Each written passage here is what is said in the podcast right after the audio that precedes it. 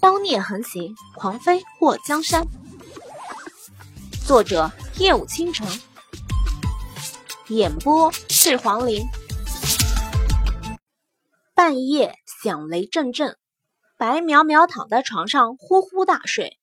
祸水觉得，此时把这个丫头搬走，扔到院子里，他都不知道，睡得可真死。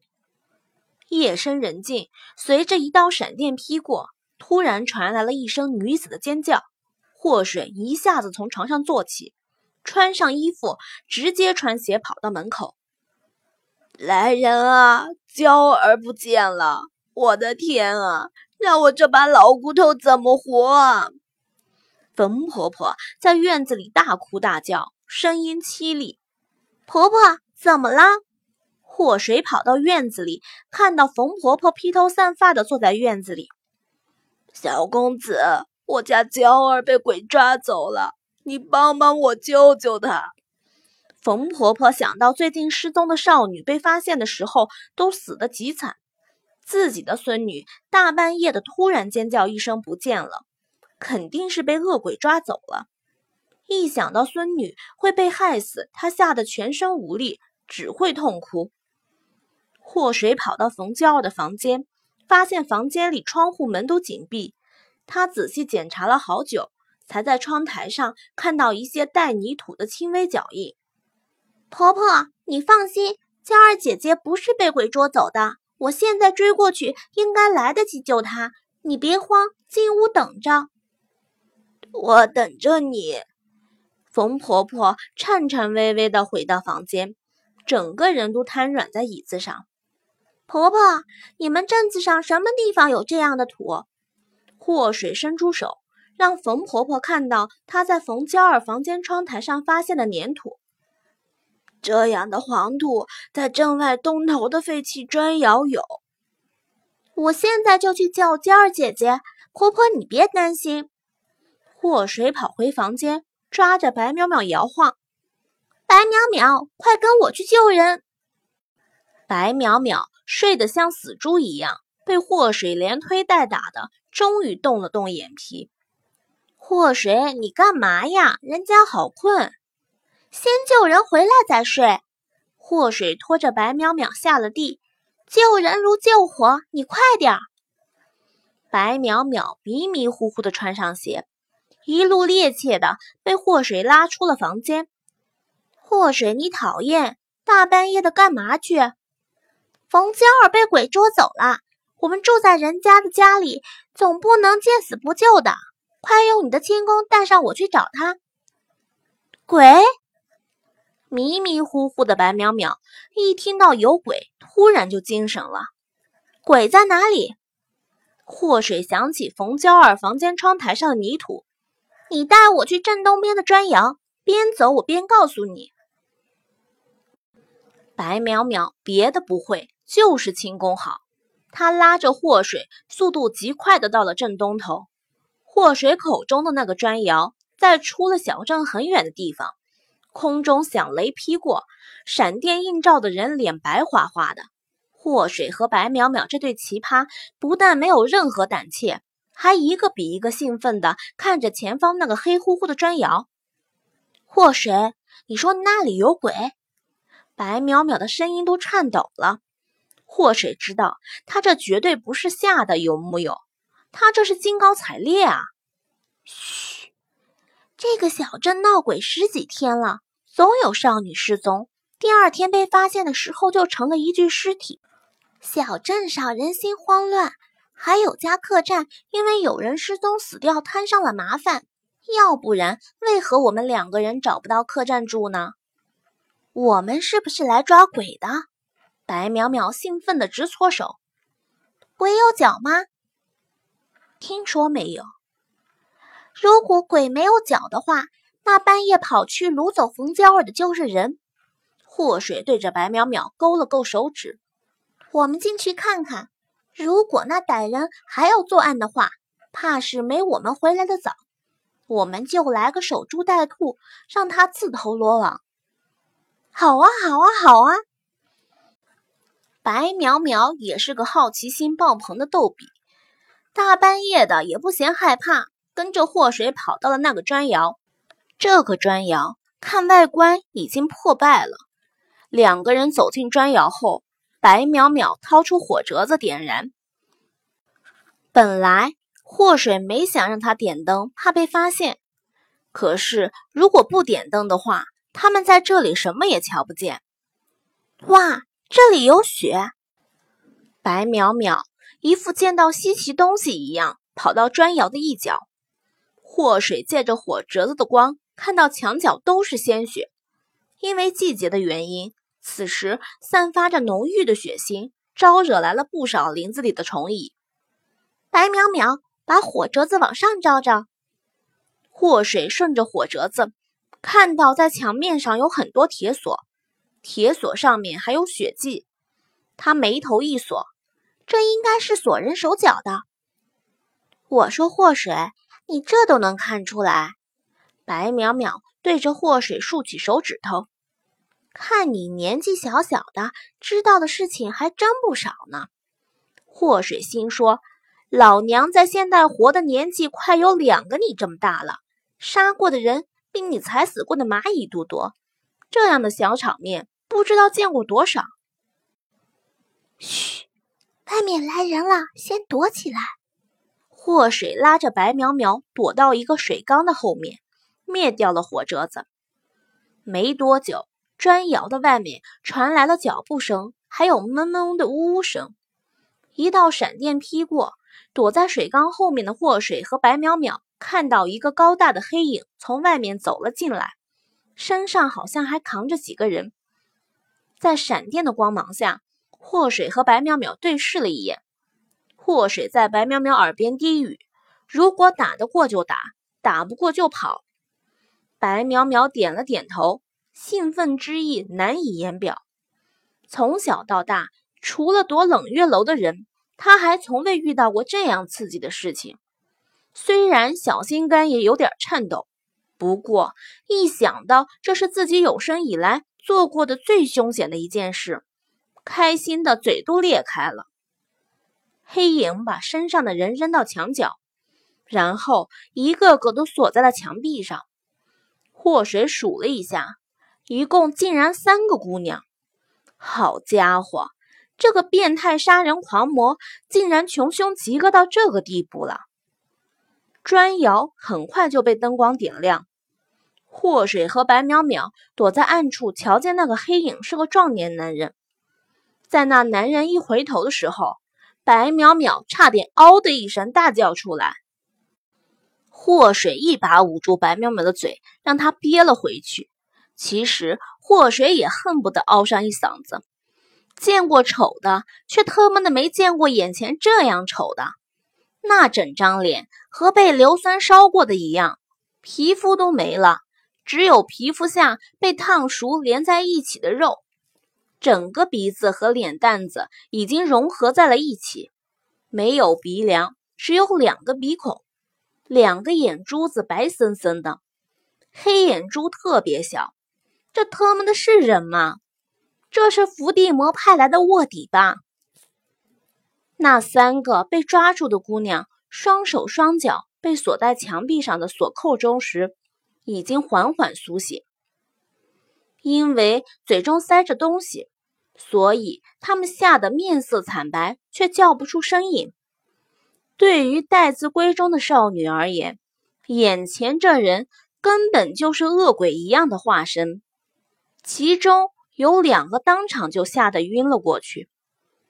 白淼淼被祸水捂着嘴，她伸出手指对着祸水的手点了点：“嗯嗯嗯。”祸水在他耳边低语。听我命令行事，看到那边的绳子了吗？嗯嗯嗯，白苗苗点头。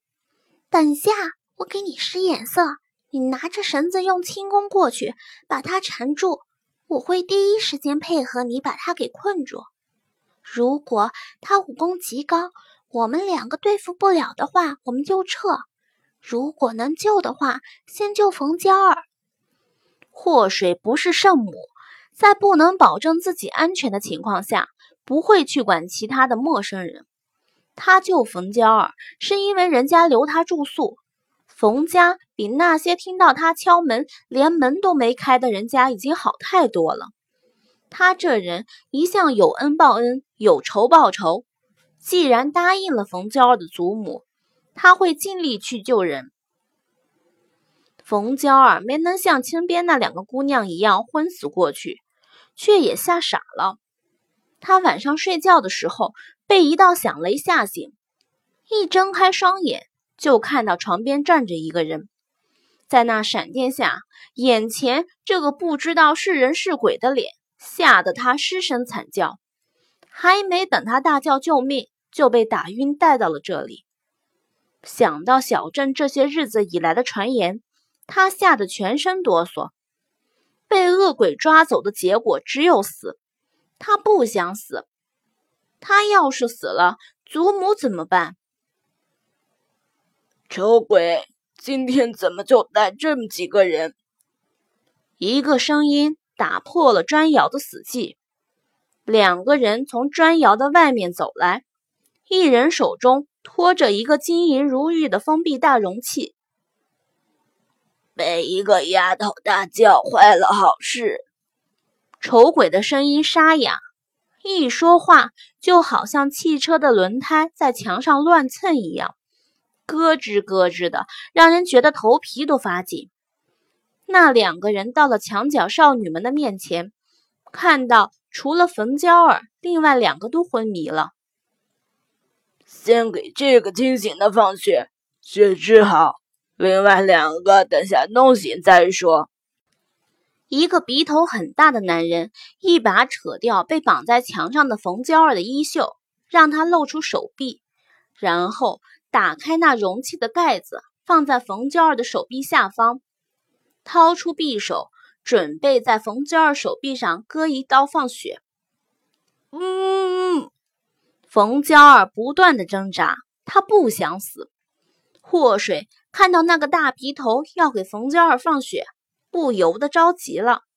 想想，就那丑鬼一个，他和白淼淼还能勉强对付，如今又增加了两个不知道什么实力的人，他还真不敢贸然行动。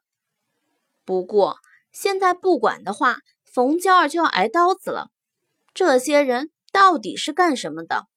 为什么抓了这些少女要给活人放血呢？怎么办？白淼淼低声在祸水耳边问了一句：“什么人？”一个耳朵很长的男人眉头一蹙：“丑鬼，砖窑里有人。”祸水和白淼淼倒吸一口凉气：“这特么的是人吗？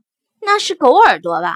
这么轻的声音都听得到。”这砖窑已经废弃很多年了。镇子里最近人心惶惶，谁会跑到这个地方来？再说，就算有路过的进来，怕是也吓跑了。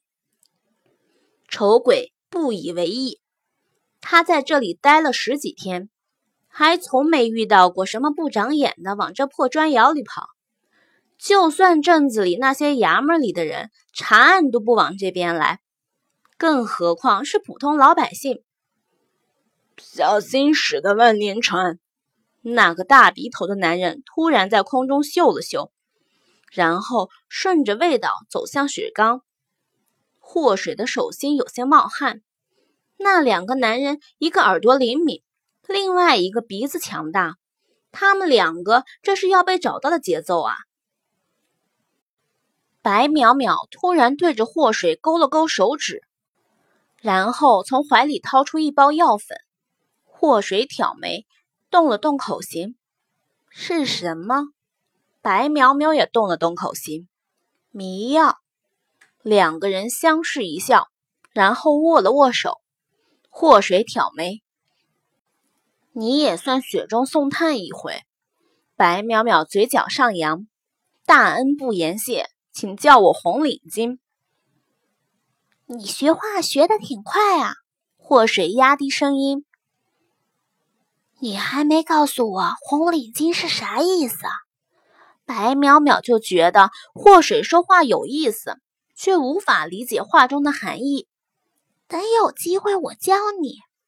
祸水感觉那大鼻子男人已经走了过来，对着白淼淼一使眼色，省着点用。白淼淼打开纸包，趁着那男人嗅过来的时候，扬过一把要面子。大鼻子男人打了个喷嚏后，瞪大了双眼。在他瞧见水缸后面躲着两个十几岁少年的时候，药效正好发作，他直接扑倒在水缸上，没了知觉。哦耶！祸水和白淼淼轻轻击掌。闻一闻，你怎么了？和这个大鼻子男人一起来的长耳朵男人走了过来。我擦！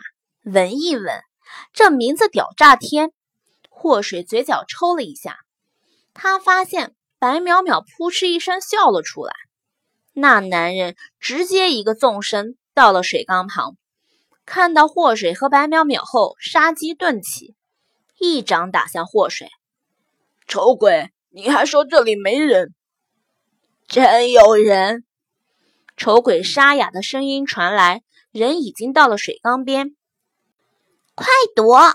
感受到那丑鬼的力道，祸水拉着白淼淼窜了出去。在他们逃离的同时，那丑鬼已经把水缸举起砸了过来。好大的力气！祸水眼眸一紧，推开白淼淼，两个人分散开。你去救人，我对付他们。祸水都不知道自己哪来的自信心，就他这体格子，别说对付人家。这两个男人随便站出来一个，都能用手指头碾碎他。白淼淼轻功好，而且知道自己的长处。祸水撇的一手好暗器，让他崇拜不已。虽然祸水比他小，不过经过相处，他对祸水的话特别的信服。听到祸水让他救人，他把装迷药的纸包扔给祸水后，动作极快的冲向墙边的三个少女。一听，这个小的交给你，我去收拾那个大的。丑鬼不理睬祸水，直接奔着白淼淼就去了。祸水用脚卷起地上的水缸碎片，抛向丑鬼。小的怎么了？小的也足以要你命。丑鬼听到后背风声袭来，他一挥手，用胳膊撞飞祸水踢过来的碎片。好小子！有两下子，丑鬼一拳打向祸水。刚刚迷晕了一个闻一闻，现在还有个听一听和丑鬼。这个丑鬼力大无穷，扛着三个少女跟玩似的，扔水缸就和扔口袋一般，是个极为难对付的家伙。至于那个听一听，听名字就是个弱鸡，田忌赛马的道理他懂。现在先要对付的不是丑鬼，而是听一听。祸水摸了摸布袋子里收集的暗器。那天晚上，紫夜宫和暴雨阁在他院子里傻逼一样的乱飞暗器，被他捡到一些，又用了几个。现在剩下的暗器不多，先对付那个听一听。就在祸水觉得。以自己暗器每九环命中也八环命中的手法，先弄倒一个最弱的，应该不在话下的时候，却连飞两个暗器都被躲过。那个听一听，此时一脸的得意。祸水嘴角抽了抽，好嘛，他忘记人家叫啥名了。这听一听，耳力应该是极好的，就对了。虽然暗器没命中目标。不过，祸水手中还握着白淼淼给他的药包呢。他眼珠子一转，慢慢的后退，装成已经无计可施的模样。听一听，看到祸水后退，不由得步步逼近。你们两个臭小子，地狱无门非要闯，今天让你们有来无回。看到听一听一掌打了过来。祸水的脸上突然浮现一抹诡异的笑，是吗？来试试看，到底是谁有来无回？话音刚落，祸水在两个人距离最近却无法被听一听打到的地方，对着听一听的面门射过一枚暗器，在听一听侧身躲开的时候，他直接跳起身，把一包药粉都捂在听一听的口鼻之上。就他这身高，不跳根本够不到人家的脸，想想他的眼泪都要掉下来。丑鬼本来看到听一听对付祸水，已经奔着救人的白淼淼过去了。此时听到听一听哐当一声倒地，他转过身又奔着祸水而来。小子，你能耐啊！祸水身子灵敏的跳到一旁，孙子。你也不差，丑鬼恼火的对着祸水打过来，老子打死你！其实你最大的力气不是拳头。祸水闪身躲开，丑鬼愣了一下，怎么说？你全身最厉害的地方应该是你的脸，能把人丑死。丑鬼大怒。对着祸水又打又踹，他力气虽然大，不过身形有些笨重，要不然也不会在绑走冯娇儿的时候在窗台留下脚印。此时，白苗苗已经把墙上的三个姑娘都救了下来。冯娇儿声音颤抖地说：“谢谢。”另外两个还吓得昏迷不醒。白淼淼。对着那两个姑娘的脸蛋子上去就是啪啪几个大嘴巴子，这个时候还有时间昏迷，赶快跑才是真的。听到那啪啪的打嘴巴子声，冯娇儿都跟着脸疼。此时她倒是羡慕自己没有昏倒。你们不想死就快跑！白淼淼让冯娇儿带着那两个苏醒过来的姑娘跑出去喊人。看到他们三个一个个腿软脚软，连爬都没力气的时候，白淼淼凌乱了。你们再不跑，一会儿都会被那个丑鬼做成人肉包子吃掉。一听到要被吃掉，冯娇儿带头往砖窑的外面跑，另外两个也互相搀扶，手脚并用往出跑。白淼淼看到他们三个跑出去，转过身准备去帮祸水。两个人萍水相逢，他第一眼看到祸水的时候，以为是个漂亮的小男生。在知道祸水是女人的时候，他还小小的失望了一下。经过短时间的相处，白淼淼发现这个比她还小的少女，身体里有着让人说不出的强大气场。跟祸水在一起，会让只会轻功逃跑的他勇气倍增。祸水，我来帮你。白淼淼拿过之前和祸水商量好要用的绳子，趁着丑鬼攻击祸水的时候，身子一闪，像只狡黠的狸猫，前后左右的在丑鬼身边转来转去。等丑鬼发现自己膝盖一紧的时候，白淼淼已经用绳子把丑鬼缠绕上。这边给我，祸水让白淼淼扔过绳子的一端，拽。两个人合力把丑鬼给捆住，祸水一脚踹在丑鬼的身上，用力的拉扯着长绳。丑鬼，你栽了！